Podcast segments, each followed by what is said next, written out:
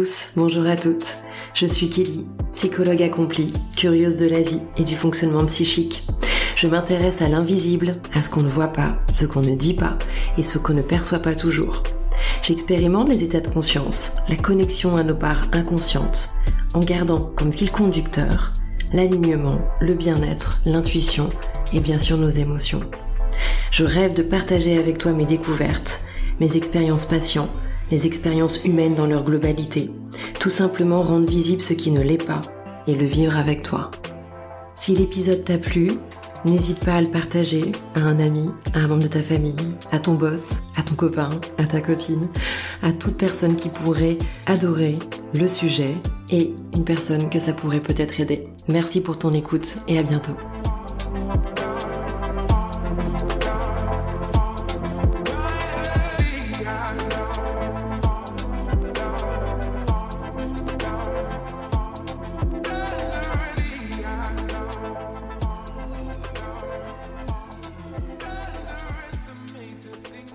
Bonjour à tous, bonjour à toutes, j'espère que vous allez bien. Je vous souhaite une très belle année 2024. Je me réjouis de commencer l'année avec vous à travers ce premier épisode du podcast Au cœur de l'invisible.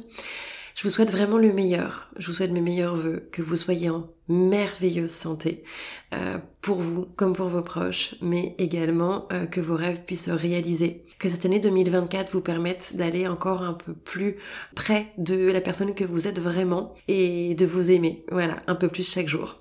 Aujourd'hui, j'avais envie de faire un épisode un petit peu spécial. Voilà, donc vous l'aurez compris déjà, c'est un épisode solo.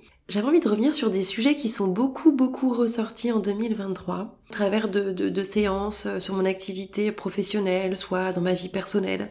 Et j'ai essayé de mêler un petit peu les deux pour revenir sur plusieurs points. Il y aura 6-7 points euh, sur lesquels je vais passer assez rapidement, mais que j'avais envie de vous partager. Et puis, euh, je vous l'avais annoncé du coup sur le profil Instagram au cœur de l'invisible j'ai vraiment euh, envie, ça me tient vraiment à cœur de partager avec vous aussi des guidances, des moments de guidance intuitive, des moments de connexion euh, à l'invisible que j'ai pu vivre en 2023. J'ai commencé à en partager certains avec vous. Et là, du coup, je vais faire un focus sur deux, trois euh, moments vraiment qui me semblent être très sympas à partager avec vous. Et ensuite, je vous donnerai mes actus 2024. Voilà, tous mes projets euh, pour l'année 2024 et je suis très heureuse aussi de les partager avec vous. Il y aura bien sûr toute l'actualité sur le profil Instagram, mais euh, je suis un peu en mode confidence aujourd'hui avec vous. Déjà, le premier point, c'est de réussir à accepter les mauvais moments, d'accepter les mauvais moods. Qu'on n'est pas forcément une mauvaise nouvelle ou une épreuve à traverser, mais juste sur la fin d'année ou le début d'année, de se sentir un peu plus dans un down, dans un manque de motivation. Il y a aussi la période hivernale qui est là. C'est vrai que c'est pas facile d'accepter d'aller moins bien, alors qu'on n'a pas forcément de raison concrète. Et si finalement c'était juste euh, euh, nos émotions qui étaient entre guillemets accumulées tout le long de l'année, qui ont besoin de s'exprimer, et si c'était juste pour nous ramener à l'intérieur de nous, à faire ce travail d'introspection, et si c'était juste pour nous permettre de nous poser un petit peu, de ralentir le rythme en cette fin d'année, en ce début d'année aussi, on n'est pas obligé de démarrer sur les chapeaux de roue l'année 2024, on peut vraiment y aller à son rythme. Tout dépend si on a bien écouté ses besoins en fin d'année, si voilà, si on était suffisamment à l'écoute de soi. Donc le premier point, qui est très court, c'est faites-vous confiance, acceptez vos downs, acceptez les mauvais moods, euh, qu'ils durent quelques heures ou quelques jours, même si on veut tous et on préfère tous être dans un mood positif, eh ben peut-être qu'à certains moments on a besoin de ralentir et d'aller un petit peu plus mal, voilà. Et c'est peut-être pas très grave. Euh, par contre, plus on va être bienveillant, plus on va accepter ça chez nous, plus vite on en sortira. Donc c'est la première chose. Je voulais refaire aussi un point rapide sur mon épisode solo sur les blessures émotionnelles et sur l'enfant intérieur. Déjà, je vous remercie parce que c'est un des épisodes qui a eu le plus de succès euh, depuis que j'ai commencé à lancer le podcast au cœur de l'invisible en octobre. Donc déjà, merci beaucoup. Voilà, ça me touche énormément. Je suis pas trop étonnée que ce, cet épisode ait eu du succès dans le sens où c'est vraiment un sujet qui peut toucher tout le monde. Et quand on a démarré un travail d'introspection sur soi, c'est naturellement une question qu'on va se poser. Quelles sont les blessures émotionnelles que j'ai moi, à quel moment elles ressurgissent, et puis bah mon enfant intérieur, est-ce qu'il prend une place dans ma vie ou pas. Donc j'espère déjà que cet épisode a pu vous vous aider, vous apprendre des choses. Et je voulais revenir sur un point important pour avoir eu des débriefs avec certains patients sur cet épisode de podcast. Il y a quelque chose que j'ai peut-être pas assez précisé, c'est que les masques, en fait, euh, le masque que l'on va mettre selon chaque blessure est en fait un point déterminant, important pour identifier quelle est la blessure ou quelles sont les blessures que l'on a en nous. Par exemple, je vous l'avais expliqué, mais entre rejet et abandon, euh, c'est pas évident de savoir en fait euh, si on a une blessure de rejet ou d'abandon et différencier les deux. Mais pour vous aider, il y a deux points hyper importants. Le premier, c'est avec quels parents ça a pu se jouer cette blessure, avec quels parents elle a pu se créer. Est-ce que c'est avec le parent du même sexe ou avec le parent du sexe opposé? Et le deuxième point, c'est quel masque je porte quand je suis en danger, quand je suis dans une situation inconfortable, euh, quand je suis un peu challengée. Eh ben, si je suis dans une relation amoureuse ou dans une rencontre, si je suis dans un date ou si je suis avec mon boss, avec mon patron, si je veux identifier ce qui se passe dans cette situation quand je me sens pas bien, savoir si c'est une blessure de rejet ou d'abandon. Bon, déjà, on regarde quel est le, le, sexe de la personne en face de nous. Hein. Euh, est-ce que c'est un homme, est-ce que c'est une femme Ça peut être un indicateur. Mais le plus important, c'est de se dire mais quel masque j'ai porté? Est-ce que j'ai eu le masque dans, dans la blessure de rejet, c'est le masque de fuyant? Est-ce que quand j'ai été dans une situation inconfortable ou je me suis sentie en danger, est-ce que j'ai rejeté l'autre? Est-ce que j'ai fui? Est-ce que euh, j'ai fui cette situation? Ou est-ce que à l'inverse, j'ai été chercher encore plus la personne? Est-ce que j'ai été dans une sorte de dépendance? Ça peut être aussi avoir comblé cette situation par euh, une addiction, euh, par de la nourriture, par de l'alcool, par une cigarette. Regardez vos comportements, regardez le masque que vous portez quand vous êtes dans une situation inconfortable ou délicate ou perturbante et ça vous aidera vraiment à identifier les blessures qui sont du coup sous-jacentes. Le troisième point, il me tient vraiment à cœur. Euh, c'est une réflexion que j'ai menée tout au long de l'année 2023. Et sur la fin d'année, euh, j'ai eu une discussion avec un ami qui m'exposait à quel point pour lui dire non à quelqu'un c'était compliqué. C'était chouette en fait pour moi de le voir euh, me confier cette difficulté qu'il avait avec le non. Moi j'avais déjà mené cette réflexion mais dans l'autre sens. J'avais mené la réflexion de à quel point c'est difficile de recevoir un non. À quel point quand vous commencez une relation avec quelqu'un et que cette personne euh, finalement ne veut pas donner suite? Quand vous postulez à un poste que vous voulez absolument et qu'on vous dit non? Quand euh, vous avez euh, pareil trouvé un appart ou, ou une maison et que c'est un vrai coup de cœur et vous vous dites mais c'est vraiment là que je veux habiter, c'est vraiment là, il faut absolument que notre dossier passe et que finalement vous avez un non. La plupart du temps, on a un peu notre enfant intérieur là aussi qui se réveille. Je sais pas si vous vous rappelez, mais moi quand j'étais petite et que je recevais un non, la frustration était tellement grande que ça m'arrivait de me mettre dans une colère qu'on pourrait pas exprimer aujourd'hui en étant adulte, sinon ça serait un peu bizarre. Et je crois que Florence Foresti le, le montre dans un de ses spectacles, elle euh, elle reprend un sketch où euh, elle se comporte en tant qu'adulte comme si on restait dans les mêmes comportements émotionnels euh, de, l'enfance. Et clairement, euh, si je me mettais en colère et à taper du pied et, à pleurer à la moindre contrariété en étant adulte, je pense que vous c'est pareil, ça serait pas vraiment adapté à notre contexte ni personnel ni professionnel. Bon, même si ça pourrait être drôle. Donc on reste l'enfant qu'on a été, et puis notre frustration, on a juste appris à mieux la gérer mais elle nous traverse quand même. Donc quand on n'a pas la part de nos rêves, quand euh, la personne sur laquelle on a flashé en fait veut pas nous revoir, ça réactive bien sûr des, blessures hein, aussi, c'est sûr, mais pas que. On a aussi cette frustration. Euh, je, je veux quelque chose et on m'en prive, mais je suis pas d'accord. Du coup, je le vis super mal. Et j'ai voulu vous parler de ça parce que je me suis dit, mais est-ce qu'on pourrait pas imaginer qu'en fait recevoir un nom c'est un cadeau? Je sais que je vais en choquer plus d'un en disant ça. Et j'ai une, une, personne qui m'est proche un jour qui m'a dit, tu sais Kelly, un nom c'est un cadeau mal emballé. C'est-à-dire qu'il est tellement mal emballé qu'au moment où tu le reçois, ce nom, tu comprends pas que c'est un cadeau. Il y a que vraiment quelques jours, quelques semaines, quelques mois, quelques années des fois après, où tu te rends compte que c'est un cadeau. Est-ce que vous êtes déjà posé la question, qu'est-ce que j'aurais fait dans ma vie ou surtout qu'est-ce que je n'aurais pas fait si on m'avait dit oui au lieu de me dire non? Et si finalement j'avais vécu cette relation avec cette personne, s'il m'avait pas dit non, s'il m'avait dit oui, est-ce que j'aurais réalisé mes projets? Est-ce que j'aurais réalisé mes rêves?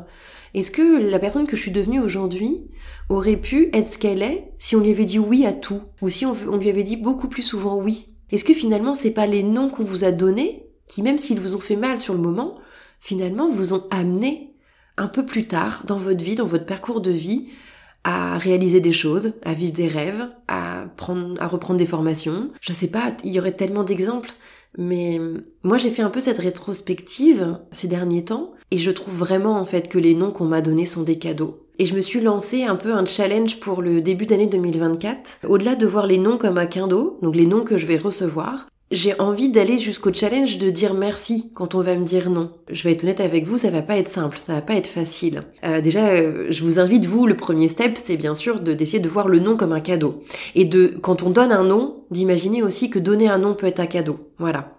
Ça veut pas dire qu'il faut dire non à tout. Hein. Euh, moi, je suis plutôt partisane du oui. Mais, mais quand vraiment le non résonne en vous, ou quand il arrive dans votre vie, eh ben vous pouvez décider soit de laisser la frustration gagner, soit vous décidez de l'accueillir comme un cadeau et de transformer cette émotion en quelque chose de positif. Euh, je viens de recevoir un nom, du coup, quel est le cadeau que la vie est en train de m'offrir? Voilà. Euh, de quoi la vie est en train de me préserver? Des fois, on est, on veut des relations, on veut des relations avec des personnes qui en fait ne sont pas faites pour nous, qui sont plutôt euh, des échos à nos blessures, et c'est même chouette qui nous donne un nom. Donc je vous disais, le challenge que je me lance pour 2024, au moins sur le début d'année, je vais essayer de le tenir. On sait très bien que les bonnes résolutions, on les tient pas longtemps. et c'est pas très grave, il vaut mieux en rire. Quand on va m'apporter un nom, je vais faire en sorte de bien réagir et de dire merci euh, d'une certaine manière à la personne qui m'en donnera un. Et je vous prends un exemple. Euh, il y a une personne que j'ai rencontrée il y a un peu plus d'un an. On a tout de suite eu un, un, bon feeling ensemble. Et on a mené un petit bout de chemin très court ensemble, mais qui était assez sympathique. Et puis, euh, il y a eu une situation où moi je me suis sentie rejetée et que j'ai mal vécu. Vu que je me suis sentie rejetée, euh, j'ai eu envie de le rejeter aussi à mon tour, quelques temps plus tard. Et en fait, pendant quelques temps, euh, sur des moments très ponctuels, on s'est renvoyé la balle du rejet. C'est-à-dire que quand moi j'allais vers lui, il me rejetait, et quand il venait vers moi, je le rejetais. C'était pas dit comme ça entre nous, ça n'a pas été exprimé comme ça, mais avec du recul, c'est comme ça que je le vis ou c'est comme ça que je l'ai interprété. Et ces rejets étaient finalement des non. Quand il revenait vers moi, c'était non, je t'en veux encore, donc non. Et quand lui revenait, c'était euh, j'ai envie de te reparler et, moi je disais non et voilà. Donc en fait, on se renvoyait des non mutuellement, mais ça veut dire que si on est en train de rejeter l'autre et qu'on est en colère contre l'autre, bah mine de rien, ça veut dire qu'on n'est pas indifférent. Et, et c'est pas forcément de la responsabilité de l'autre. C'est, ma blessure de rejet et c'est la sienne, potentiellement, même si je préfère parler de moi. Bah, c'est ma blessure qui a été réactivée à son contact à plusieurs reprises. Si je veux apaiser cette situation et, et ce sentiment de rejet, c'est à moi de le travailler. Quand là dernièrement j'ai voulu refaire un pas vers lui, il était euh, encore très en colère contre moi, d'une situation où il s'est senti rejeté. Et du coup, je lui ai comme proposé euh, qu'on se revoie et qu'on laisse un petit peu tout ça derrière nous et qu'on arrête de d'être dans cette colère, dans, dans le fait de, s'en vouloir. Euh, et donc, quand je lui ai proposé de, de se revoir, il m'a dit non. Alors, mais c'était pas un non euh, catégorique, c'était un peu une fausse excuse, je pense, de je ne suis pas là, je peux pas. Bon, et ma première réaction euh, face à lui sur les moments euh, qu'on a pu avoir précédemment, j'aurais systématiquement euh, une réaction un peu viscérale de bon bah c'est pas grave, tu vois, ça sert à rien de se reparler. je pense que ça, ça a dû arriver à tout le monde vraiment d'avoir cette réaction-là quand on est piqué à vif. Quand j'ai vu ça, je me suis dit allez, démarre ton challenge Kelly, c'est parti. S'il te dit non, même si c'est un non déguisé, eh ben, accepte la situation et presque remercie-le pour ça. Donc je l'ai pas remercié en direct parce que je pense qu'il aurait pas compris. Écoute, je te souhaite vraiment de passer des belles fêtes de fin d'année. Pour moi, c'était justement euh, un challenge réussi, c'est-à-dire à travers cette réponse, j'ai décidé que je voulais plus être dans quelque chose euh, de réactionnel. Voilà, je voulais que ce soit différent entre nous et je sais pas ce que ça donnera par la suite. Euh, je fais en sorte de ne pas avoir d'attente, mais je suis plutôt fière de moi d'avoir réussi à faire ça. Et j'espère que ça coupera euh, l'élan dans lequel on est depuis euh, quelques temps qui fait qu'on n'arrive pas à se parler et que nos blessures de rejet et, nos, colères prennent trop de place dans nos échanges. Donc voilà, je voulais vous, vous confier tout ça parce que peut-être que vous vivrez aussi le challenge avec moi et que vous aurez envie de le faire de votre côté. En tout cas, si c'est le cas, n'hésitez pas à me témoigner de vos retours, ça me ferait vraiment super plaisir. Le quatrième point, maintenant, c'est un point qui est beaucoup revenu dans mes séances de fin d'année, notamment avec des patients, euh, je dis bien des patients, parce que je pense qu'il se joue pas les mêmes choses hein, chez les femmes et les, hommes. J'ai eu plusieurs patients, hommes du coup, qui étaient bloqués dans une version fantasmée d'eux-mêmes. C'est-à-dire qu'ils étaient tellement euh, pris par l'homme qui voulait devenir, par l'homme qui fantasmait d'être aujourd'hui et d'être demain, qu'ils étaient tout à fait coupés de leurs envies et de leurs besoins. Clairement, je trouve ça dommage. Je trouve ça dommage et du coup, en séance, on a fait en sorte de le travailler un petit peu et je leur ai donné un exercice, un peu comme un rituel chaque matin, d'essayer, avant même de commencer la journée, de fermer les yeux et d'accueillir dans quel niveau d'énergie ils sont, de se demander comment ils se sentent. Est-ce qu'ils sont fatigués? Est-ce qu'ils sont en forme? Est-ce qu'ils sont motivés? Est-ce qu'ils ont peur? Est-ce qu'ils ont euh, froid? Est-ce qu'ils ont chaud? Prendre le temps d'être à l'intérieur d'eux avant même d'être à l'extérieur et se demander, ok, bah aujourd'hui par rapport au niveau d'énergie que j'ai, à la manière dont je me sens, euh, quels vont être mes besoins? Est-ce que j'ai un besoin particulier sur cette journée qui me vient si je prends le temps de m'écouter? En fait, c'est un exercice tout simple mais qui permet d'être dans le moment présent et beaucoup moins d'être dans le futur. Et, et finalement, d'être dans une version fantasmée de soi, c'est une manière de bah, pareil d'être euh, dominé par vos blessures. C'est-à-dire que si je veux être une version de fantasmée de moi, c'est que je me sens pas assez ou je me sens pas assez bien, je me sens pas assez beau, je me sens pas assez intelligent, je me sens pas euh, assez compétent, je me sens pas assez sympa, je me sens pas assez disponible. Du coup, je me sens pas assez, mais c'est aussi je mérite pas, je suis pas à la hauteur. Euh, donc il faut que je sois une version améliorée de moi. Donc c'est important d'avoir des objectifs, de se mettre des challenges et de euh, d'être motivé par ce qui nous attend pour les prochains mois, les prochaines années. Mais moi, je suis toujours énervée en fait contre les recruteurs qui vous posent la question euh, vous voyez où dans 5 ans et dans 10 ans? Mais en fait, on s'en fout. Pardon, mais en fait, on s'en fout de savoir où on sera dans 5 ans ou dans 10 ans parce que la plupart du temps, on sait même pas où on sera demain ou après-demain. Voilà. Euh, et surtout, on sait pas comment on va se sentir demain ou après-demain. Donc, comment savoir? Comment on peut savoir ce qu'on va être? Et en fait non, ce que les recruteurs nous demandent c'est ce qu'on va faire, ce qu'on va vouloir faire. Et ce qu'on va vouloir faire, c'est pas ce qu'on sera, c'est pas ce que notre être va vraiment euh, vibrer dans 5 ans ou dans 10 ans.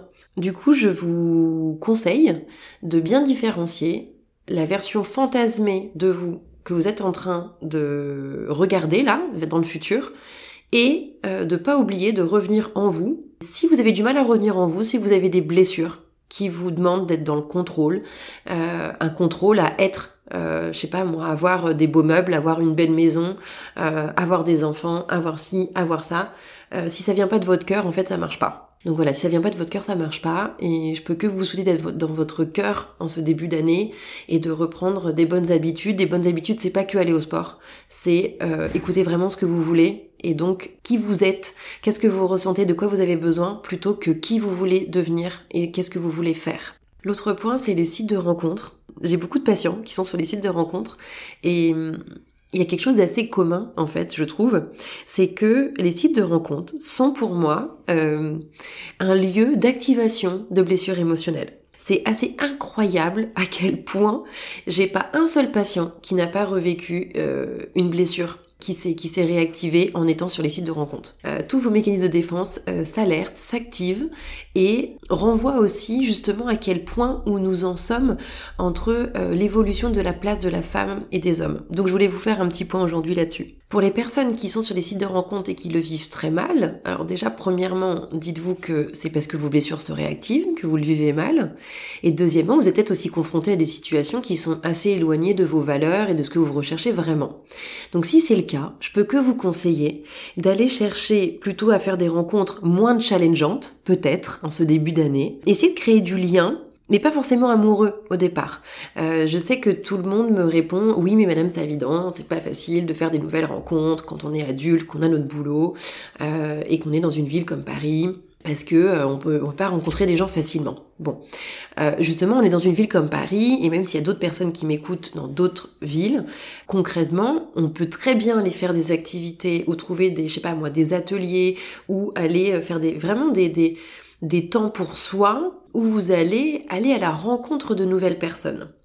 Euh, je le sais parce que pour l'avoir vécu en 2023, entre les formations, les stages, etc., j'ai passé mon temps à, vivre des choses qui me faisaient vibrer et j'ai rencontré mais je ne sais combien de personnes avec lesquelles j'étais alignée. Et c'était, je pense, 2023, l'année où j'ai le plus rencontré de personnes avec lesquelles j'étais alignée. Voilà. Je peux avoir tendance, moi, en tant qu'introverti, quand j'ai besoin, je me mets plutôt dans ma coquille pour récupérer de l'énergie, pour me ressourcer. Euh, ce qui a été souvent le cas en année, plutôt dans l'année 2022. Et du coup, en 2023, j'étais dans une autre énergie, j'ai eu des temps de récupération pour moi, mais j'étais dans une vraie dynamique quand même euh, d'aller, euh, comme je vous disais, du coup, faire des ateliers, des formations, des stages. C'est toujours une zone inconfortable pour un introverti, mais enfin pour une introvertie comme moi, mais j'ai fait des rencontres extraordinaires. J'ai fait des rencontres extraordinaires. Je vous parle pas forcément de rencontres amoureuses, même si euh, quand on va sur des sites de rencontres, la plupart du temps c'est pour ça. Essayez d'utiliser cet exemple pour juste aller rencontrer des personnes avec lesquelles vous allez vibrer hyper fort. Et peut-être que ces personnes vous inviteront à un dîner et que vous allez rencontrer quelqu'un. En fait, plutôt que de mettre votre énergie à réactiver vos blessures sur les sites de rencontres, à avoir des dates où vous vous sentez rejeté ou avoir du ghosting, etc., revenez à des relations et à des échanges et à des créations de liens euh, d'attachement beaucoup plus sains. Revenez dans la vraie vie et vous êtes tout à fait capable de mettre votre énergie euh, pour réserver un atelier, pour réserver une formation, pour réserver un stage, euh, pour aller, je sais pas moi, passer une soirée dans un lieu particulier pour aller vivre une de vos passions ou pour découvrir une activité qui vous a toujours plu. Oui, il faut oser, oui, il faut mettre le pied à l'étrier, mais si vous allez dans un endroit qui vous donne envie, il n'y a pas de raison de trouver personne qui vibre comme vous. Voilà. En tout cas, ça vaut le coup d'essayer. Ça me fait revenir du coup donc à l'autre sujet qui compose les sites de rencontres, c'est l'inconfort que ça peut donner dans la rencontre entre les hommes et les femmes en ce moment. Quand je dis en ce moment, je pense que c'est notre génération. C'est très courant euh, pour moi de voir des femmes au cabinet qui ne comprennent plus les hommes, qui même, j'ai envie de dire, les détestent, en tout cas détestent leur comportement, leur manière de faire, et des hommes au cabinet qui ne savent pas euh, ce qu'ils doivent faire euh, pour euh, être en contact, en tout cas des contacts sains avec les femmes. Voilà. En tout cas, je constate beaucoup de personnes au cabinet, voilà, des, des, des hommes qui ont peur, qui ont peur d'être qui ils sont, qui ont peur euh, euh d'être dans leur liberté, qui ont peur euh, bah, de draguer en fait. Hein. Combien de personnes, combien de patients m'ont dit ah non mais moi je drague plus c'est terminé j'ai trop peur. Combien de femmes m'ont dit bah moi plus personne me drague j'en ai marre. Voilà. J'ai l'impression, en tout cas, moi, dans, dans, le panel de personnes que je reçois et que je côtoie, j'ai vraiment l'impression que les hommes et les femmes ne se retrouvent plus. Donc j'ai envie de partager un petit peu mon point de vue avec vous. Euh, je pense que les femmes sont dans une, depuis quelques années, je vous apprends rien, sont dans une démarche de gagner en indépendance et en liberté. Et franchement, tant mieux. Je, valide pleinement. Euh, je suis moi aussi une femme indépendante et qui euh, qui adore sa liberté, donc je peux que valider tout ça. Par contre, je pense qu'il y a quelque chose qu'on a oublié, c'est que vu que dans l'histoire et le patriarcat, les hommes étaient vus comme les personnes qui avaient le pouvoir et les femmes qui n'en avaient pas. Aujourd'hui, quand on essaye de devenir une femme indépendante et libre, on veut euh, finalement euh, avoir des hommes en face. En tout cas, c'est ce que j'ai cru comprendre, que les femmes voulaient avoir des hommes en face qui étaient euh, bien sûr au goût du jour, c'est-à-dire qui ne sont plus dans un patriarcat, qui ne se positionnent plus telles quelles, qui vont partager les tâches, qui vont être à l'écoute. mais il y a quelque chose qu'on a oublié, c'est que est-ce que les hommes aussi peuvent être libres? Souhaitez avoir un homme euh, qui est à l'écoute, euh, qui est disponible pour vous, euh, mais qui en même temps va être aussi viril, qui va vous faire ressentir du désir. En fait, vous voulez quelqu'un formé sur mesure, mesdames. Et c'est ok, je suis passée par là aussi. Mais en fait, moi, je reste persuadée que c'est pas en étant en colère contre les hommes qu'on va se retrouver. Voilà. Mon avis là-dessus, c'est que les hommes aussi ont le droit de retrouver leur liberté. Et pourtant, j'ai pas toujours dit ça. En tout cas, aujourd'hui, c'est un peu l'avis que j'ai. Je pense que les hommes dans la société patriarcale euh, de nos parents, de nos grands-parents, de nos arrière-grands-parents, euh, bien sûr, étaient peut-être dans une position plus confortable que nous, les femmes, parce que, comme je viens de le dire, ils avaient plutôt du pouvoir, et puis tout passait par eux. Ok. Mais les petits garçons qui venaient au monde euh, dans les générations précédentes, est-ce qu'on leur a demandé si eux ils voulaient une famille, s'ils voulaient une femme, s'ils voulaient euh, porter euh, sur leur dos le poids d'une famille, d'être à la hauteur, d'être un homme viril, sans émotion Est-ce que vous pensez pas aussi que ça leur a coûté d'être ces hommes-là? Moi, mon hypothèse, c'est qu'aujourd'hui, les hommes de notre génération essayent bah, de trouver leur place, tout comme nous. C'est pas évident, je pense non plus, pour les hommes de savoir euh, qui être quand on n'est plus euh, un homme dans le système patriarcal, qu'on reste l'homme que l'on est quand même. Est-ce qu'on doit continuer à être viril? Est-ce que c'est ok d'avoir des émotions ou pas? Et surtout, les hommes qui ne veulent pas s'engager, bien sûr que ça nous met en colère, mesdames. Mais finalement, nous, la liberté que l'on trouve à être des femmes indépendantes, est-ce qu'ils auront pas, euh, est-ce que c'est pas non plus légitime qu'ils aient cette liberté à ne pas vouloir s'engager? Bien sûr, ça peut donner demain une société où ni les hommes ni les femmes s'engagent et bah, peut-être qu'on créera moins de familles, peut-être qu'on aura moins de mariages. Je pense vraiment que nous sommes une génération de transition et qu'on est en train d'épurer tout ce que les autres générations n'ont pas pu libérer et c'est pour ça qu'on a du mal à se retrouver. Mais dites-vous qu'un homme, en fait, ce serait chouette qu'il puisse s'engager juste parce qu'il en a envie et pas parce que euh, il se sent obligé ou parce qu'il a peur ou parce que sa copine lui met le couteau sous la gorge. Et, si demain on pouvait imaginer qu'on ait tous envie de vivre des relations euh, juste parce qu'on parce qu'on le souhaite, juste parce que notre cœur vibre et pas parce que on veut euh, se marier ou avoir des enfants ou rentrer dans une case. Et d'ailleurs le mot engagé, le mot engagé, il est flippant. Hein. il est flippant pour les hommes, il est flippant pour les femmes. Il peut à la fois être rassurant, mais en fait si on est rassuré par le fait que l'autre s'engage, c'est parce qu'on a peur de le perdre. Si on a peur de le perdre, c'est parce qu'on a l'impression que pour être heureux ou pour être bien, euh, en fait, on a besoin de cette personne. Et donc ça aussi, ça fait euh, écho à nos blessures. Donc moi, je reste persuadée que plus on va travailler nos blessures, euh, plus on va accepter que les hommes comme les femmes ont droit à leur liberté et qu'on ne se doit rien en soi à part du respect, bah peut-être qu'on arrivera un peu mieux à se retrouver. Je trouve que c'est assez épidermique et assez électrique entre les hommes et les femmes aujourd'hui. Et je pense que les sites de rencontres, même s'ils facilitent en fait la rencontre, je pense qu'ils abîment beaucoup euh, l'image que l'on a des uns des autres. Donc euh, voilà, c'était juste mon petit, euh, je vais pas dire mon petit coup de gueule de l'année, mais c'était mon petit, mon petit temps confidence aussi. Voilà, vous en ferez ce que vous voudrez, mais moi je rêve d'un monde où les hommes et les femmes se sentent libres d'être qui ils sont, qui se sentent libres d'aimer. Moi, je pars du principe que quand on a peur d'aimer quelqu'un, c'est parce qu'on a peur de s'aimer soi. Vu qu'on n'arrive pas à s'aimer, mais comment aimer quelqu'un? C'est pas possible, c'est pas possible. Il faut vraiment apprendre à s'aimer soi pour euh, être dans une relation où on aime l'autre.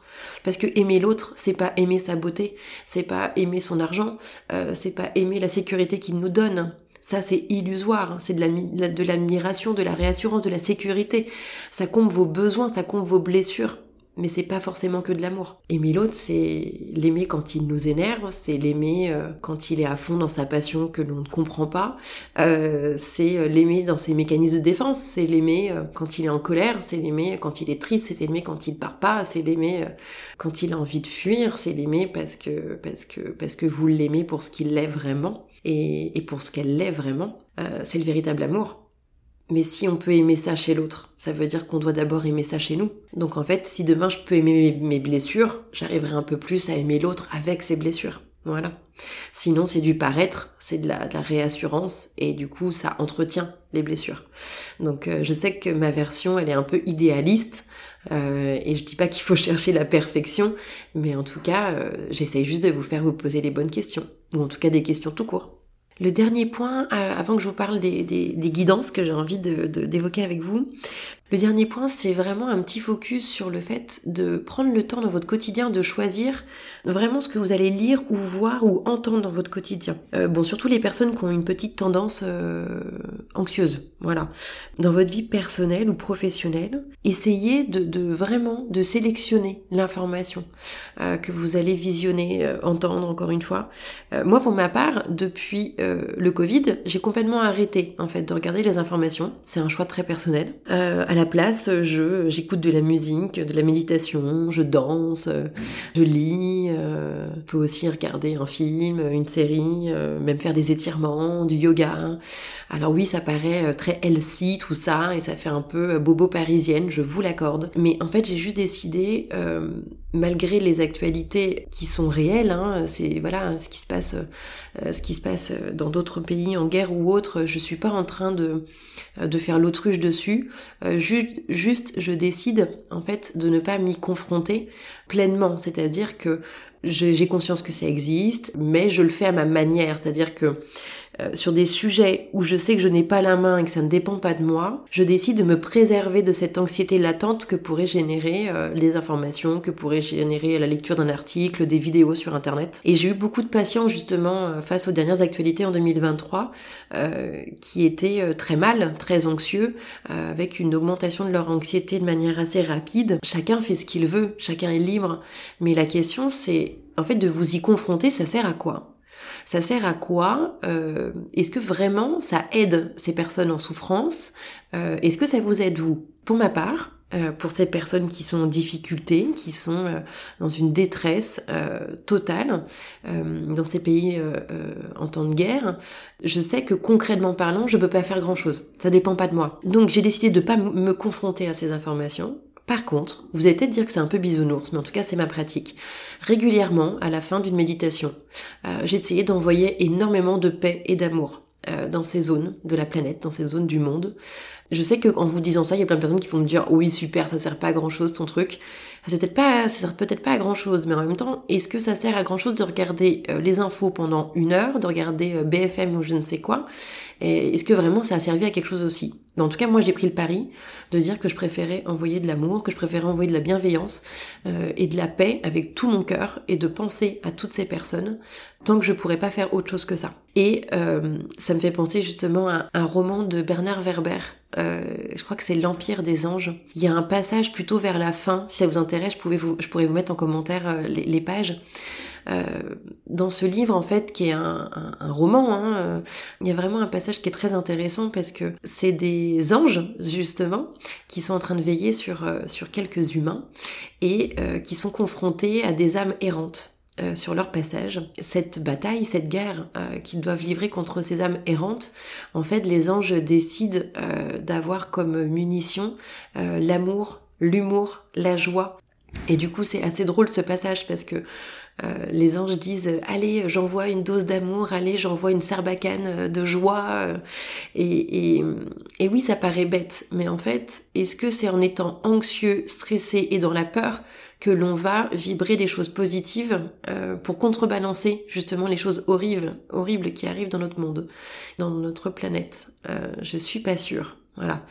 Je suis pas sûre. Donc en tout cas, pour ma part, sur 2023, j'ai absolument pas sur les réseaux pris parti euh, ou dit ce que je pensais euh, des situations gravissimes qui se passaient à l'autre bout de la planète, tout simplement parce que j'ai préféré le faire de mon côté, à ma manière. Et oui, je préfère envoyer de l'amour et vibrer de l'amour et de la joie pour rééquilibrer euh, les choses, parce que je pense que c'est plus important de le faire comme ça. En tout cas, c'est mon avis et on a le droit de pas être d'accord avec ça. c'est tout à fait ok.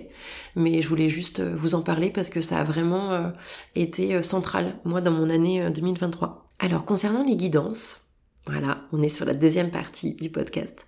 Concernant les guidances, la première guidance sur laquelle j'ai envie de revenir avec vous, elle est très particulière. Euh, elle est très particulière. Euh, je pensais pas un jour en parler comme ça, publiquement en tout cas. J'en ai parlé dans ma vie privée, mais il faut que je vous le partage parce que c'est un, un moment trop trop important. J'étais dans une formation, formation type stage en 2023, et ça a été un moment pour moi assez fort parce que cette formation, ça s'appelait communiquer avec le vivant. Dans cet endroit, il y avait des chevaux, il y avait plusieurs plusieurs animaux, mais il y avait notamment les chevaux. C'est surtout ce qui m'a donné envie d'y aller.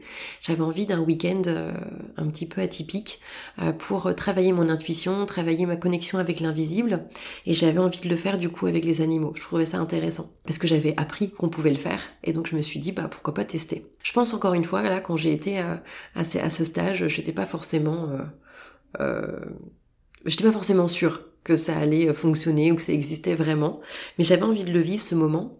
Et bien sûr, dans ce stage, on a communiqué avec euh, avec les chevaux, avec euh, plein d'autres animaux. Voilà, je vous passe les détails.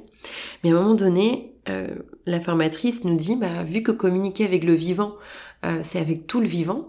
On va aussi euh, communiquer avec, euh, vous allez essayer en tout cas de communiquer, de développer une approche intuitive, de conscience à conscience avec des arbres. Je sais pas si vous ça vous le fait, mais moi quand là je viens de le dire, je me rappelle que quand je l'ai entendu, je me suis mis à rire. Je me suis mis à rire et je me suis dit ok, je suis arrivée au pays des fous. Je suis arrivée au pays des fous. Euh, je sais qu'il y a des gens qui font des câlins aux arbres, mais moi c'est pas trop mon truc. Euh, j'aime bien la nature, hein, mais de là aller faire des câlins aux arbres, euh, non, c'est pas moi. Et donc quand elle a proposé cet exercice, je me suis dit ah bah jusque là ça se passait bien, mais je suis pas sûre d'être encore alignée avec l'exercice qu'elle nous propose. Et pour vous faire court, j'ai vécu, je crois, le moment peut-être le plus incroyable dans mon année 2023, à ce moment-là. En fait, elle nous montre dans son domaine trois pins trois pains et elle nous dit qu'on va essayer justement de canaliser euh, des informations en se connectant à ces trois pains. J'étais à deux doigts de partir quand même à ce moment-là, je vous le cache pas. Mais je suis restée, je me suis dit, bon bah Kelly, de toute façon, vas-y, t'es là, tant qu'à faire, joue le jeu. Et vu que j'avais déjà réussi à rentrer en, en communication, en connexion un peu avec l'invisible, de conscience à conscience, avec les chevaux, je me dis, bon allez, pourquoi pas avec les pins. De toute façon, on est là pour vivre des expériences, allons-y. Et en fait, je vous raconte cet exemple parce qu'il a été très concret. Autant si on prend des exemples un peu perchés, c'est sûr que bon, bah oui, est-ce que c'est pas notre inconscient qui l'a imaginé ou pas? Mais là, pour vous montrer de conscience à conscience comment ça a pu fonctionner, donc il y avait trois pins, et la plupart de mes collègues pour l'exercice de canalisation se sont concentrés sur le plus gros pain des trois. Et moi, tout de suite, les informations que j'ai pu recevoir, euh, c'était que le fait qu'il soit trois était hyper important. Euh, je les ai un peu ressentis comme trois frères, très solidaires, très proches. Euh, moi, je connaissais rien au pain, hein, donc euh, j'ai juste écouté en fait les informations qui me traversaient, qui étaient un peu comme des pensées hein, finalement, et, j'ai pris des notes. Et je me suis dit, tu joues le jeu, on verra bien. Et en fait, les informations que j'ai eues, c'était qu'effectivement, ils étaient trois et que c'était important qu'ils soient trois. Ils étaient comme des frères. il y en avait un qui était plus âgé que les autres, mais qu'ils étaient très proches tous les trois. Et surtout, très vite, on m'a parlé de feu, et vous voyez, c'était que des mots-clés, donc je savais pas où est-ce que j'allais. J'ai noté le mot feu. J'ai noté euh, aussi, on, on attirait beaucoup mon attention sur la manière dont ils étaient élagués, ces pains. Et c'est vrai qu'après un coup, j'ai remarqué qu'ils étaient élagués d'une manière très particulière. Donc je fais cet exercice, je note toutes ces informations qui me viennent, sans savoir vraiment où je vais et en me disant que je suis en train de tout inventer. Enfin, en tout cas, quand on fait la correction un petit peu de l'exercice avec cette formatrice, chacun dit ce qui est venu dans la, dans la canalisation. Et quand moi je lui dis ce qui m'est venu, je pense que j'ai un petit air amusé, vous voyez, comme une enfant qui prend plaisir à faire un exercice mais sans vraiment y croire. Et là elle me dit bah écoute, euh, elle me dit écoute t'as bien t'as bien capté les infos parce qu'en fait c'est peint euh, on est embêté parce que avec euh, le service de prévention des feux de forêt, en fait, on, peut mettre le domaine en danger euh, si on garde ces trois pins. Et ça fait un petit moment en fait qu'il nous demande de couper l'un des trois pour une notion de sécurité. Et on n'arrive absolument pas à décider lequel on veut couper. Et donc c'est pour ça qu'on a testé plein de tentatives d'élagage et ils doivent repasser très prochainement pour voir si on prend une décision ou pas. Finalement, oui, dans pas d'en couper un, un des trois. Et elle m'a dit voilà les pins effectivement sont, euh, sont souvent en, nombre. Euh, c'est pas un arbre qui vit seul et c'est des arbres qui s'épanouissent et qui vivent bien quand ils sont à plusieurs, quand ils sont en, groupe, en collectif. Et en fait, cet exemple concret, je voulais vraiment vous le présenter parce que moi qui connaissais rien au pain, qui rigolait sur le fait de rentrer en connexion euh, avec des arbres, qui me moquait presque des personnes qui faisaient des câlins aux arbres, je me suis retrouvée avoir des informations sur une situation concrète que vivaient finalement ces pins, là, dans ce domaine, alors que je ne connaissais rien de la situation et qui nous avait strictement rien dit depuis notre arrivée euh, sur ces éléments de feu de forêt. Parce que c'est vraiment un immense euh, domaine, donc euh, ils sont obligés de faire attention. Donc voilà, je sais pas ce que vous en penserez, moi je voulais vous le, vous le transmettre parce que ce jour-là j'ai compris qu'en fait le vivant c'était pas que les animaux et les humains, c'était aussi effectivement tout ce qui pouvait avoir une conscience. Et donc j'ai découvert que les arbres avaient une conscience, avaient une mémoire, euh, et nous dégageaient effectivement des énergies euh, très fortes. Voilà. Donc euh, maintenant, quand je vais dans un endroit en nature, je ne passe plus jamais devant des pins sans prendre le temps, d'une certaine manière, de me relier à eux et de leur remercier de, de leur présence. Voilà.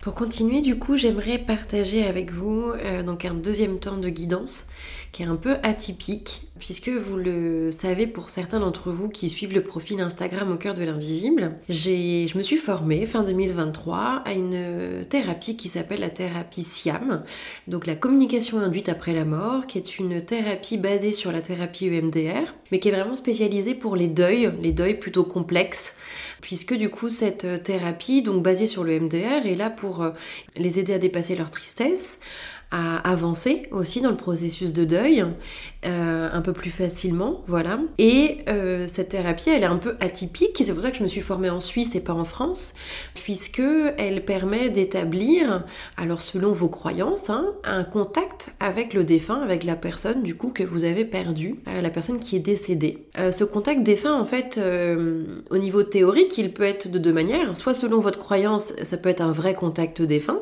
soit ça peut être un contact défunt, on va dire, euh, euh, plutôt en interne, euh, c'est-à-dire plutôt en lien avec votre inconscient, un peu comme une histoire aidante hein, que l'on peut du coup laisser venir à travers notre inconscient, un peu comme un rêve finalement.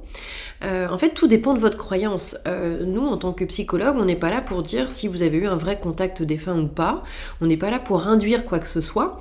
Donc, je me suis formée à cette thérapie. déjà, j'ai adoré me former. Je vais essayer de vous faire un épisode peut-être même interview avec les formatrices euh, en Suisse à Genève qui sont assez extraordinaires. Voilà, je vous prévois pour début 2024 euh, un, interview, un épisode sur cette thérapie et sur euh, comment ça fonctionne et comment on peut aider du coup les patients sur leur deuil. Mais là du coup je voulais vous partager justement moi un, exemple que j'ai vécu quand j'étais en formation. bien sûr quand on est en formation comme ça on s'entraîne les unes sur les autres hein, parce qu'on peut pas travailler directement avec des patients bien sûr. Pour réaliser cette thérapie j'ai une de mes collègues qui euh, donc a joué le rôle de thérapeute, de psychologue envers moi. Pareil, certaines personnes d'entre vous euh, savent que euh, au début de, de, ma vie intra-utérine, j'avais un jumeau qui partageait du coup l'espace dans le ventre de ma mère. ce jumeau du coup est décédé pendant la grossesse. C'est ce qu'on appelle le syndrome du jumeau perdu. Et pareil, je vous prévois un épisode sur ce sujet-là du coup sur le début d'année parce que c'est un sujet bien sûr qui me tient à cœur, mais surtout qui touche beaucoup plus de personnes qu'on ne le pense. Et la symptomatologie d'avoir eu le syndrome du jumeau perdu est quelque chose d'assez précis et de plus en plus de personnes le découvrent à l'âge adulte euh, en creusant justement des symptômes, des troubles qui sont extrêmement impactants, extrêmement invasifs. Voilà. Donc en fait, quand elle m'a fait cette, euh, cet exercice, hein, quand elle a appliqué cette thérapie SIAM en fait sur moi, pour que je puisse euh, avoir un contact défunt, donc un contact avec mon jumeau, vous pourriez vous dire mais c'est un peu bizarre parce que ce jumeau tu ne l'as pas connu. En fait, je ne l'ai connu pratiquement que trois mois dans le ventre de ma mère, mais j'ai quand même euh, voulu établir euh, voilà, ce, ce, contact avec lui, même si le but était pas forcément que d'avoir un contact avec lui. Dans la thérapie SIAM, on veut vraiment apaiser la tristesse. Hein. Apaiser la tristesse, moi c'est un sujet que je travaille depuis plusieurs années. Donc je partais du principe que j'aurais eu un peu de tristesse parce qu'il y a toujours un petit peu de manque hein, face à ce jumeau, mais je pensais vraiment pas euh, avoir autant de tristesse d'une manière inconsciente qui pouvait rester. Euh, et ça a été le cas. Voilà, on, traverse en fait dans la thérapie ce qu'on appelle un peu des poches de tristesse. C'est-à-dire qu'on rentre euh, par une porte qui déclenche la tristesse chez nous et le psychologue, le thérapeute fait en sorte d'aller creuser, creuser, creuser dans cette tristesse. Euh, bien sûr, pour le patient, c'est pas très confortable, mais en même temps, c'est comme ça et, principalement comme ça qu'on peut arriver à un moment donné à avoir cette communication induite avec le défunt. Je voulais juste vous faire un petit, un petit retour sur ça, mais vu que ça me passionne, je, pourrais vous en parler des heures. Euh, juste, si je veux vous en parler, c'est que le contact que j'ai eu avec mon jumeau, a été un contact très surprenant. Et c'est toujours un peu comme ça, en fait. Quand vous avez soit un contact avec votre inconscient, des informations qui viennent de votre inconscient en état de conscience modifié, euh, soit finalement un contact défunt, parce que pour le coup, moi, ma, croyance, c'est que le contact défunt réel est tout à fait possible, mais je ne suis pas là pour vous induire ou vous... Voilà, j'ai pas de vérité, c'est ma croyance à moi. Donc moi, dans mon expérience, pour moi, j'ai vécu un vrai contact défunt avec ce jumeau, euh, parce qu'en plus, au quotidien, je le sens euh, assez régulièrement à côté de moi.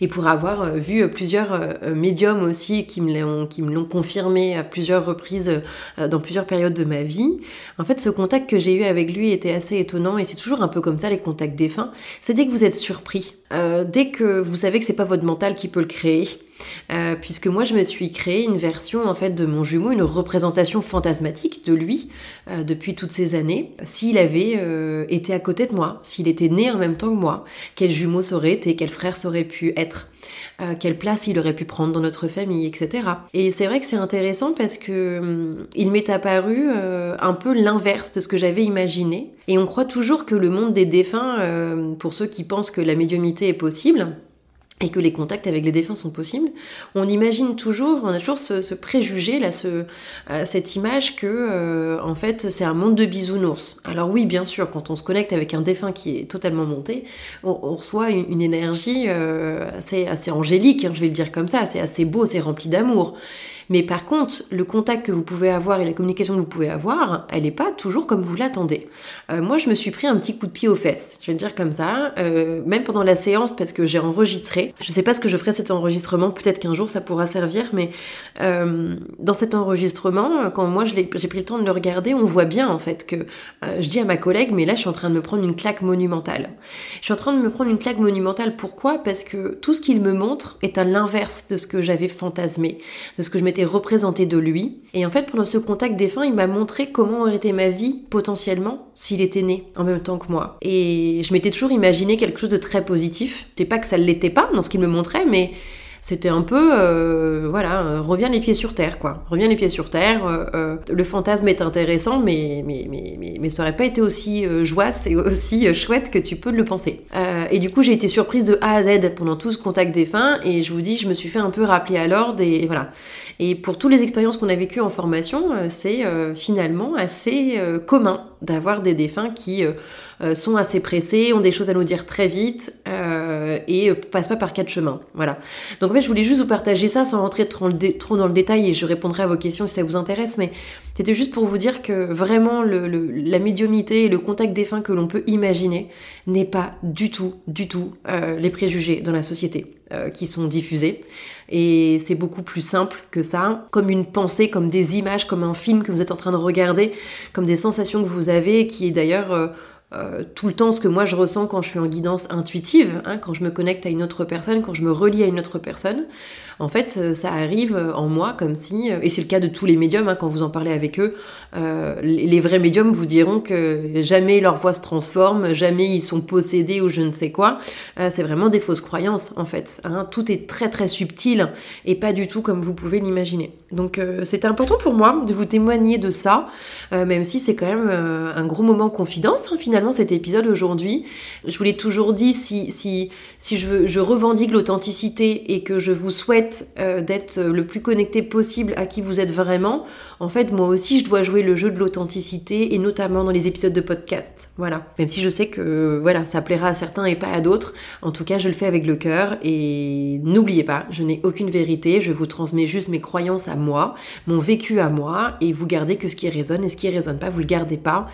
Euh, j'ai écouté le dernier épisode de Chloé Bloom il n'y a pas longtemps et vous savez que je l'apprécie énormément parce que je trouve qu'elle fait un, travail euh, de partage très chouette entre ses, programmes et, son podcast.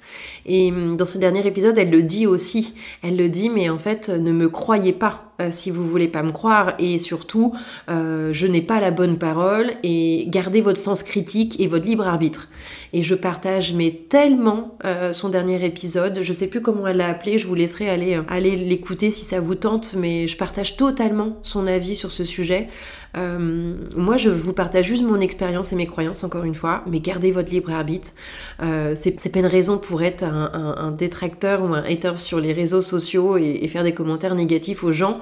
Par contre, vous avez le droit d'avoir votre sens critique, d'être d'accord ou pas avec moi, d'être d'accord ou pas avec Chloé Bloom et bien d'autres personnes. Euh, et c'est ok, en fait, qu'on soit pas d'accord. C'est ok qu'on le soit aussi. Mais même quand on n'est pas d'accord, on n'est pas obligé d'être méchant avec les autres. Moi, j'ai beaucoup de chance pour l'instant, je ne subis pas ça. Voilà, avec mon exposition sur les réseaux parce que c'est encore récent. Donc euh, j'ai de la chance d'avoir énormément de bienveillance et vous, m'en avez apporté vraiment mais énormément. Durant du coup ces, ces, premiers mois du lancement du podcast avec tous les épisodes, vous avez euh, été super à l'écoute, euh, que vous soyez aligné ou pas avec ce que je propose. Donc vraiment mille merci. Voilà, je vous le redis là. Mille merci et j'ai toujours du mal un peu à comprendre comment les gens peuvent déverser de la méchanceté ou de la haine sur les réseaux, mais j'imagine juste qu'ils sont extrêmement blessés et qu'ils se cherchent et, et j'essaye peut-être de leur trouver des excuses. J'avais un dernier exemple de guidance à vous partager euh, qui me semblait hyper important. C'est une guidance intuitive que j'ai fait récemment avec une patiente et je vous en parle parce que en fait quand j'ai fait cette guidance intuitive, donc je vous rappelle, hein, j'ai la photo de la personne que je connais très peu, voire pas, et je viens euh, donc ce qu'on appelle canaliser, c'est-à-dire que j'essaye de me connecter à la conscience euh, de cette, de cette personne pour voir si je peux justement recevoir des informations de manière intuitive concernant bah, une problématique qu'elle vit actuellement. Et je reçois plusieurs informations lors de cette guidance. Euh, bien sûr, je fais donc des audios à cette patiente. Je lui envoie aussi des cartes d'oracle que je prends, pas pour un côté divinatoire, mais en fait dans le but de confirmer ou pas euh, les informations que j'ai pu avoir. Et en gardant bien sûr beaucoup de précautions, disons que ce sont des hypothèses euh, d'éléments perçus. Et par la suite, on a une séance où du coup on débriefe en fait de, de ce qui a pu se passer. Et au moment où je fais les audios à ma patiente, du coup, elle me fait un petit retour euh, euh, à chaud, euh, pas forcément sur les sujets en, précision, mais juste comment elle se sent, comment elle a accueilli tout ça. C'est important pour moi de, savoir comment vous vous sentez après le retour, du coup, un peu à chaud. Je la reçois en séance à peine une semaine après. Et je lui demande alors comment ça s'est passé pour vous depuis, les sujets que j'ai évoqués, est-ce qu'ils vous parlent, qu'est-ce qu'on garde, qu'est-ce qu'on garde pas. L'objectif est d'avoir en fait un point d'entrée dans la thérapie un peu plus rapide et puis de travailler directement sur euh, des événements qui ont pu se passer ou des blessures que la personne peut avoir. Il y a des patients qui veulent un accès un peu plus rapide et du coup cette guidance intuitive le permet vraiment. Et ce qui a été fou, et c'est pour ça que je le partageais avec vous, c'est en fait hein, dans cette séance ensemble, elle me dit bah écoutez tous les événements que vous avez vus, alors je vous le dis quand même, le premier événement, et, pourtant c'est rare, hein, je vous en parle aujourd'hui, vous allez dire bah dis donc elle voit ça partout, mais pas du tout, c'est assez rare. En fait je sentais justement la perte d'un bébé. Euh, j'avais eu du mal à savoir si c'était ma patiente qui avait fait une fausse couche ou un IVG ou, voilà avait perdu un bébé ou si c'était justement un jumeau qu'elle avait pu avoir dans le ventre de sa maman. J'avais juste vu la perte d'un bébé avec plusieurs indices, euh, mais je savais pas exactement de quel bébé on parlait. Donc bien sûr, j'avais mis beaucoup de précautions en disant, euh, voilà, je, vois, euh, je vois, euh, voilà, très, très impacté par la perte d'un bébé, mais c'est vraiment un bébé in utero, voilà mes hypothèses, etc. Ça, c'était le premier sujet. Le deuxième, c'était que je la voyais dans son adolescence, dans un endroit très particulier. je vais pas donner trop de détails parce qu'encore une fois, je veux garder toute la confidentialité, mais je la voyais dans un endroit avec, avec une personne un peu plus âgée qu'elle et dans une situation un petit peu délicate. Et puis la troisième chose, c'était en lien plutôt avec un sujet concernant sa grand-mère, le lien entre sa maman et sa grand-mère. Il y avait une notion de, euh, de trahison et, cette blessure de trahison qui aurait pu amener justement des, douleurs un petit peu euh, euh, dans les cycles, les cycles ou alors d'avoir une pathologie un petit peu féminine. Voilà. C'était un peu les trois points qui étaient beaucoup ressortis pour vous faire court et vous faire un résumé. Quand j'ai cette séance du coup débrief avec ma patiente, elle me dit écoutez, quand moi j'ai écouté votre audio, il y a plein de points qui m'ont parlé, mais les trois événements dont vous parlez, ça ne me dit rien. Et c'est très rare que ça arrive, mais en même temps, je ne suis qu'au début hein, de, tout ça. Donc je lui dis, ok, mince, qu'est-ce qui a pu se passer? Elle me dit, écoutez, vu que ça ne me disait rien, euh, ces trois grands moments de vie en lien avec mon mal-être, j'ai décidé de le faire écouter à ma mère, de faire écouter tous vos audios. Et elle me dit, ce qui a été fou, c'était que point par point, en fait, tout parlait à ma mère. Elle m'explique que, en fait, le jumeau perdu, 15 jours avant mon audio, son kiné, son ostéo, je sais plus, elle a une ou deux personnes qui lui ont dit que potentiellement euh, son corps euh, montrait que euh, elle aurait pu avoir un jumeau pendant, pendant qu'elle était dans le ventre de sa mère. Donc du coup, on parle bien de la mère de ma patiente. Hein. Et que le deuxième sujet, avec pile poil l'endroit que j'ai décrit, le lieu, la personne, l'adolescence, etc., elle me dit, bah en fait c'est un événement que ma mère a vécu. Je ne sais pas ce que c'est. Euh, parce qu'apparemment c'est un événement traumatique. Elle m'a dit qu'elle m'en parlerait plus tard, mais qu'en fait ça lui parlait et que cette scène lui était réellement arrivée. Et sur le troisième événement, eh ben pareil, ce moment de trahison entre euh, du coup bah, sa maman et sa grand-mère a réellement eu lieu. Vous savez pas, c'est qu'en fait, de mère en fille, il y a des douleurs menstruelles très fortes. Euh, et en tout cas, ce que moi, on me disait, c'était que cette blessure de trahison entre sa maman et sa grand-mère euh, pouvait être l'explication, en fait, émotionnelle dans le corps euh, de ces douleurs. Voilà. En tout cas, ça reste des hypothèses. Si je voulais vraiment vous en parler aujourd'hui, c'est pour vous montrer à quel point, même en guidance intuitive, alors que je ne connais pas ma patiente, alors que je ne connais pas sa mère, je ne connais pas leur histoire, euh, en fait les éléments que j'ai pu canaliser, les éléments qui ont pu venir à moi, que j'ai pu euh, lui retranscrire, en fait appartenaient à sa maman. En fait c'est juste pour vous dire à quel point nous portons des sujets transgénérationnels et que des fois nous avons un mal-être qui ne nous appartient pas. Et je sais que c'est très difficile à, imaginer, mais potentiellement les trois sujets que j'ai vus chez ma patiente euh, ne lui appartiennent pas. Euh, sa relation très forte et très proche avec sa maman, bah, en fait, lui ont fait vivre euh, ses blessures et, ses traumatismes à sa place ou avec elle, euh, peut-être par en partie par compassion plutôt inconsciente, parce que du coup ma patiente ne connaissait pas ces événements de vie, c'est ça qui est fou. donc nous on a un travail de libération et un travail du coup relationnel entre elle et sa maman à faire. Mais vous voyez ce qui est intéressant, c'est que potentiellement, on aurait pu en parler des mois de tous ces sujets-là. Ma patiente n'aurait pas forcément eu accès à ces souvenirs transgénérationnels, à ce poids transgénérationnel qu'elle porte, euh, parce qu'elle n'en avait pas conscience, elle ne connaissait pas. Moi, je suis très heureuse, en fait, euh, et je voulais vous le partager. Je suis très heureuse de faire ces guidances intuitives, mais je suis très heureuse de vivre ça avec vous. Euh, je suis aussi très heureuse bah, d'être formée à la thérapie euh, SIAM et, et, de pouvoir commencer à accompagner les patients sur le deuil grâce à cette thérapie. Je vais essayer de faire mon maximum pour qu'elle arrive en France et que d'autres psychologues puissent être formés en France, parce que les psychologues suisses sont clairement beaucoup plus avancés que nous. Voilà, donc je, leur remercie, je les remercie aussi euh, parce que j'ai passé euh, vraiment des moments assez extraordinaires en formation, d'avoir des, psychologues ouvertes euh, sur l'invisible et peu importe nos croyances en fait. on sait qu'au niveau thérapeutique, cette thérapie est aidante parce qu'elle est aussi basée sur le MDR et j'ai vraiment vécu des moments incroyables en 2023 sur ces sujets-là. Donc vraiment mille, mille merci à elle, mille merci à vous aussi pour votre confiance. Je voudrais euh, du coup terminer par euh, mes actualités. Voilà, je vais juste vous dire quelques mots dessus.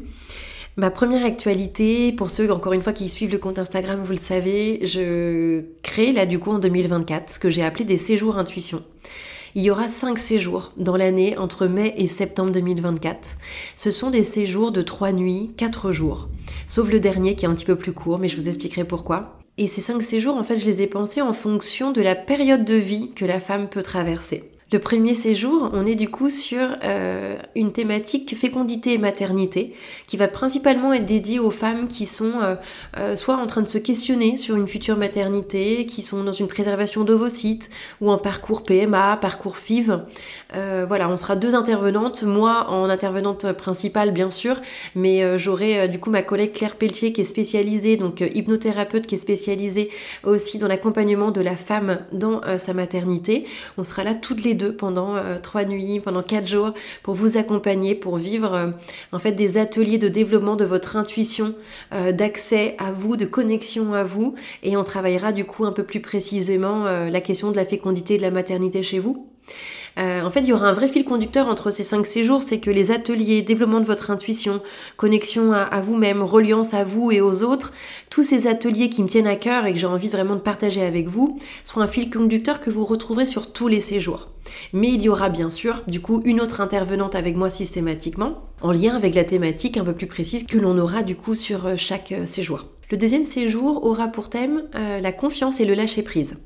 Tout simplement parce que euh, tout simplement parce que l'intervenante, Emma, du coup, euh, qui sera avec moi, est une prof de danse, une prof de danse, mais aussi également spécialisée en nutrition, bien-être, et euh, elle met aussi en place des soins, en fait, type drainage de la fatigue pour les femmes. Elle a vraiment plusieurs cordes à son arc, et elle a un dynamisme assez incroyable. Et elle adore euh, accompagner les femmes à travers la danse notamment, mais aussi avec l'humour, pour nous permettre de venir vraiment euh, libérer la femme que l'on est, pour oser être la femme que l'on est. On aura notamment des ateliers de danse intuitive, etc. Enfin voilà, je vous en dis pas plus, je mettrai tout sur le compte Instagram euh, courant janvier pour vous donner tous les éléments d'une manière un peu plus précise. Mais du coup, je vais assez vite pour pas... déjà, je crois qu'on est à peu plus d'une heure d'enregistrement là. Le troisième séjour, on est sur mouvement et libération. Euh, tout simplement parce que là, on va vraiment venir aussi travailler le corps. Euh, on sera accompagné euh, d'une collègue que j'apprécie vraiment énormément, qui s'appelle Laura Belmas. D'ailleurs, avec Laura, on a une, interview pour le podcast Au cœur de l'invisible qui va sortir en début d'année. Laura est une ostéopathe, une ostéopathe assez, assez atypique, puisqu'en plus d'être ostéopathe, elle, elle, reprend des études de médecine. Voilà. Euh, avec un souhait de devenir médecin. Et en plus de ça, elle a une connexion euh, très forte avec l'invisible. Vous le découvrirez du coup dans l'épisode et dans le séjour si vous venez le passer avec nous euh, pour notre plus grand bonheur. C'est important pour moi de vous accompagner dans chaque séjour sur l'alignement corps, cœur, esprit. Voilà. Dans tous les cas, on fera toujours en sorte de venir vous connecter à ça, de mettre le mental à la bonne distance, d'être ensemble dans des bonnes, des bonnes énergies, des bonnes vibes, comme on dit. Ensuite, il y aura un séjour ancrage et invisible, où là, on viendra travailler un peu plus intensément, peut-être un peu plus en profondeur, cette notion de connexion à votre intuition, de votre reliance à vous et aux autres. Voilà par des exercices peut-être un petit peu plus poussés. Et nous aurons euh, du coup une euh, collègue aussi que j'aime beaucoup qui s'appelle Aurélie et qui fait des massages, des massages bien-être, des massages énergétiques, qu'on appelle du coup des massages ayurvédiques. Elle sera là avec moi en, tant qu'intervenante. Donc en plus de la piscine, du sauna, du terrain de pétanque, du chemin de randonnée à côté du gîte, euh, d'avoir voilà un endroit assez incroyable à une heure de Paris, très proche du Mans, même si je sais que soi le comme ça n'est pas une destination qui peut euh, donner, euh, qui peut faire rêver tout de suite. Euh, je peux vous dire que j'étais voilà sur place voir le gîte et on va vraiment être, je pense, super bien dans cet endroit, comme si on était parti à l'autre bout du monde pour se créer vraiment un cocon entre nous toutes avec la plus grande bienveillance et la plus grande empathie. Voilà. Le dernier séjour se dédie aux femmes enceintes puisqu'il porte sur la grossesse et la communication bébé. Voilà. Euh, du coup, là, j'aurai une intervenante, euh, Cécile, euh, qui fait de la danse et du yoga prénatal. pareil au niveau intuitif et qui, comme moi, euh, accompagne les mamans sur la communication, la reliance intuitive euh, avec leur bébé in utero. Donc on viendra vivre tout ça ensemble sur le cinquième séjour, euh, du coup début septembre. Je vous donne beaucoup plus d'éléments très vite sur le compte Instagram, des vidéos avec les intervenantes pour que vous puissiez les rencontrer et les découvrir. N'hésitez pas à en parler autour de vous. c'est vraiment un projet, un projet qui me tient à cœur, mais sans bouche à oreille, bah effectivement, c'est pas évident de se faire connaître tout de suite. Vous me connaissez, je suis présente sur les réseaux, mais j'ai plein d'autres activités, donc j'y suis pas à temps plein. Donc vraiment, si vous voulez me, donner un petit coup de pouce euh, et, m'aider dans mes projets, bah, parlez des séjours intuition, partagez le compte Instagram au cœur de la visible sur vos stories, en en parlant avec vos proches, parlez aussi du podcast. Euh, vous le faites déjà et je vous remercie. Mais du coup, si on mettait un petit coup d'accélérateur supplémentaire pour que tous les séjours puissent avoir lieu en 2024, ça serait vraiment extraordinaire même si l'activité libérale est la priorité number one. Et puis pour terminer, euh, vu que il y a quand même beaucoup de personnes qui me sollicitent pour savoir comment euh, lâcher le mental, comment se connecter à leur intuition, même si on va le vivre dans les séjours, pour pouvoir permettre au plus de gens possible, en fait, au plus de personnes possible, d'avoir accès à ces exercices, à ces outils de connexion à soi. Euh, j'envisage du coup de faire des programmes euh, de vidéos à distance que vous pourriez avoir à la maison, voilà, et pouvoir vous entraîner de votre côté, et peut-être un petit forum aussi en parallèle pour poser vos questions et qu'on puisse être ensemble le connecter et, voilà, jamais trop loin les uns les autres. Euh, n'hésitez pas à me dire si c'est quelque chose qui vous plaît, si vous en avez envie, posez-moi des questions. J'essaye vraiment de, mettre des choses en place qui peuvent vraiment vous parler et vous aider et répondre à vos besoins. Et j'espère vraiment que ce sera le cas. Euh, dans le podcast, donc euh, les petites actualités en début d'année, on reste sur les mêmes formats, toujours trois formats. Moi en solo, des interviews avec des professionnels de santé et également des méditations. Voilà. Sur les interviews, donc vous l'avez compris, il y a Laura en tant qu'ostéopathe qui sera euh, une des premières euh, interviews là de 2024. Madame Favre, du coup, qui est psychologue, psychothérapeute et médium en Suisse que j'ai interviewé en fin d'année, euh, son interview paraîtra aussi, donc je suis vraiment hyper heureuse de tout ça. Et sur les épisodes solo, petite actu, les premiers épisodes seront sur l'effet miroir et les limites. L'effet miroir et les limites, ça me tient vraiment à cœur de vous expliquer comment, en fait, quand nous sommes dans des situations et que nous ressentons des émotions, la plupart du temps, il se passe un effet miroir entre nous et les autres. Et que c'est justement important de le repérer pour savoir poser vos limites et respecter les limites des autres. Voilà. C'est une thématique qui me tient vraiment à cœur pour début 2024. Et il y aura aussi euh, le suivant sur euh, ce qu'on appelle le triangle de Cartman. C'est un modèle théorique sur les schémas relationnels dysfonctionnels. Vous connaissez euh, souvent ce modèle parce qu'il est en triangle avec trois positionnements le sauveur, la victime et le bourreau. Ce schéma relationnel dysfonctionnel est beaucoup plus courant qu'on ne le pense. Il peut être très très très aidant pour comprendre nos relations, comprendre les jeux psychologiques inconscients que l'on a avec nos proches. Et ça me tient à cœur aussi de vous en parler parce que c'est vraiment des thématiques récurrentes en thérapie et j'ai, euh, je suis hyper heureuse, voilà, je suis hyper heureuse de le partager avec vous en début d'année. N'hésitez pas s'il y a des thématiques aussi qui vous plaisent à me faire des petits, des petits messages. L'objectif c'est que le podcast vous servent et que vous appreniez des choses. je me rappelle, j'avais fait une publication Instagram en fin d'année pour demander pourquoi vous suiviez le podcast au cœur de l'invisible et la majorité avait répondu pour apprendre des choses. Donc si je témoigne, c'est juste pour vous apprendre des choses, passer des bons moments avec vous, même si on est un petit peu en séquencé quand, quand vous m'écoutez. J'ai vraiment eu des bons retours sur 2023 et notamment que ma voix vous plaisait au micro. Donc j'espère que ça va être le cas pendant très très très longtemps. J'espère que ça vous permettre de passer des très bons moments. Sur ce, je vais vous souhaiter encore mes meilleurs voeux. Prenez bien soin de vous. J'insiste avec cette phrase, à chaque fois que je la dis, je la pense. Prenez bien soin de vous. Trouvez votre vérité. Euh, gardez que ce qui résonne en vous. Essayez de réaliser vos rêves. La vie est courte, la vie est très très très courte. Et malheureusement, certaines personnes le savent plus que d'autres. Donc euh, profitez, vivez, amusez-vous, vibrez, aimez.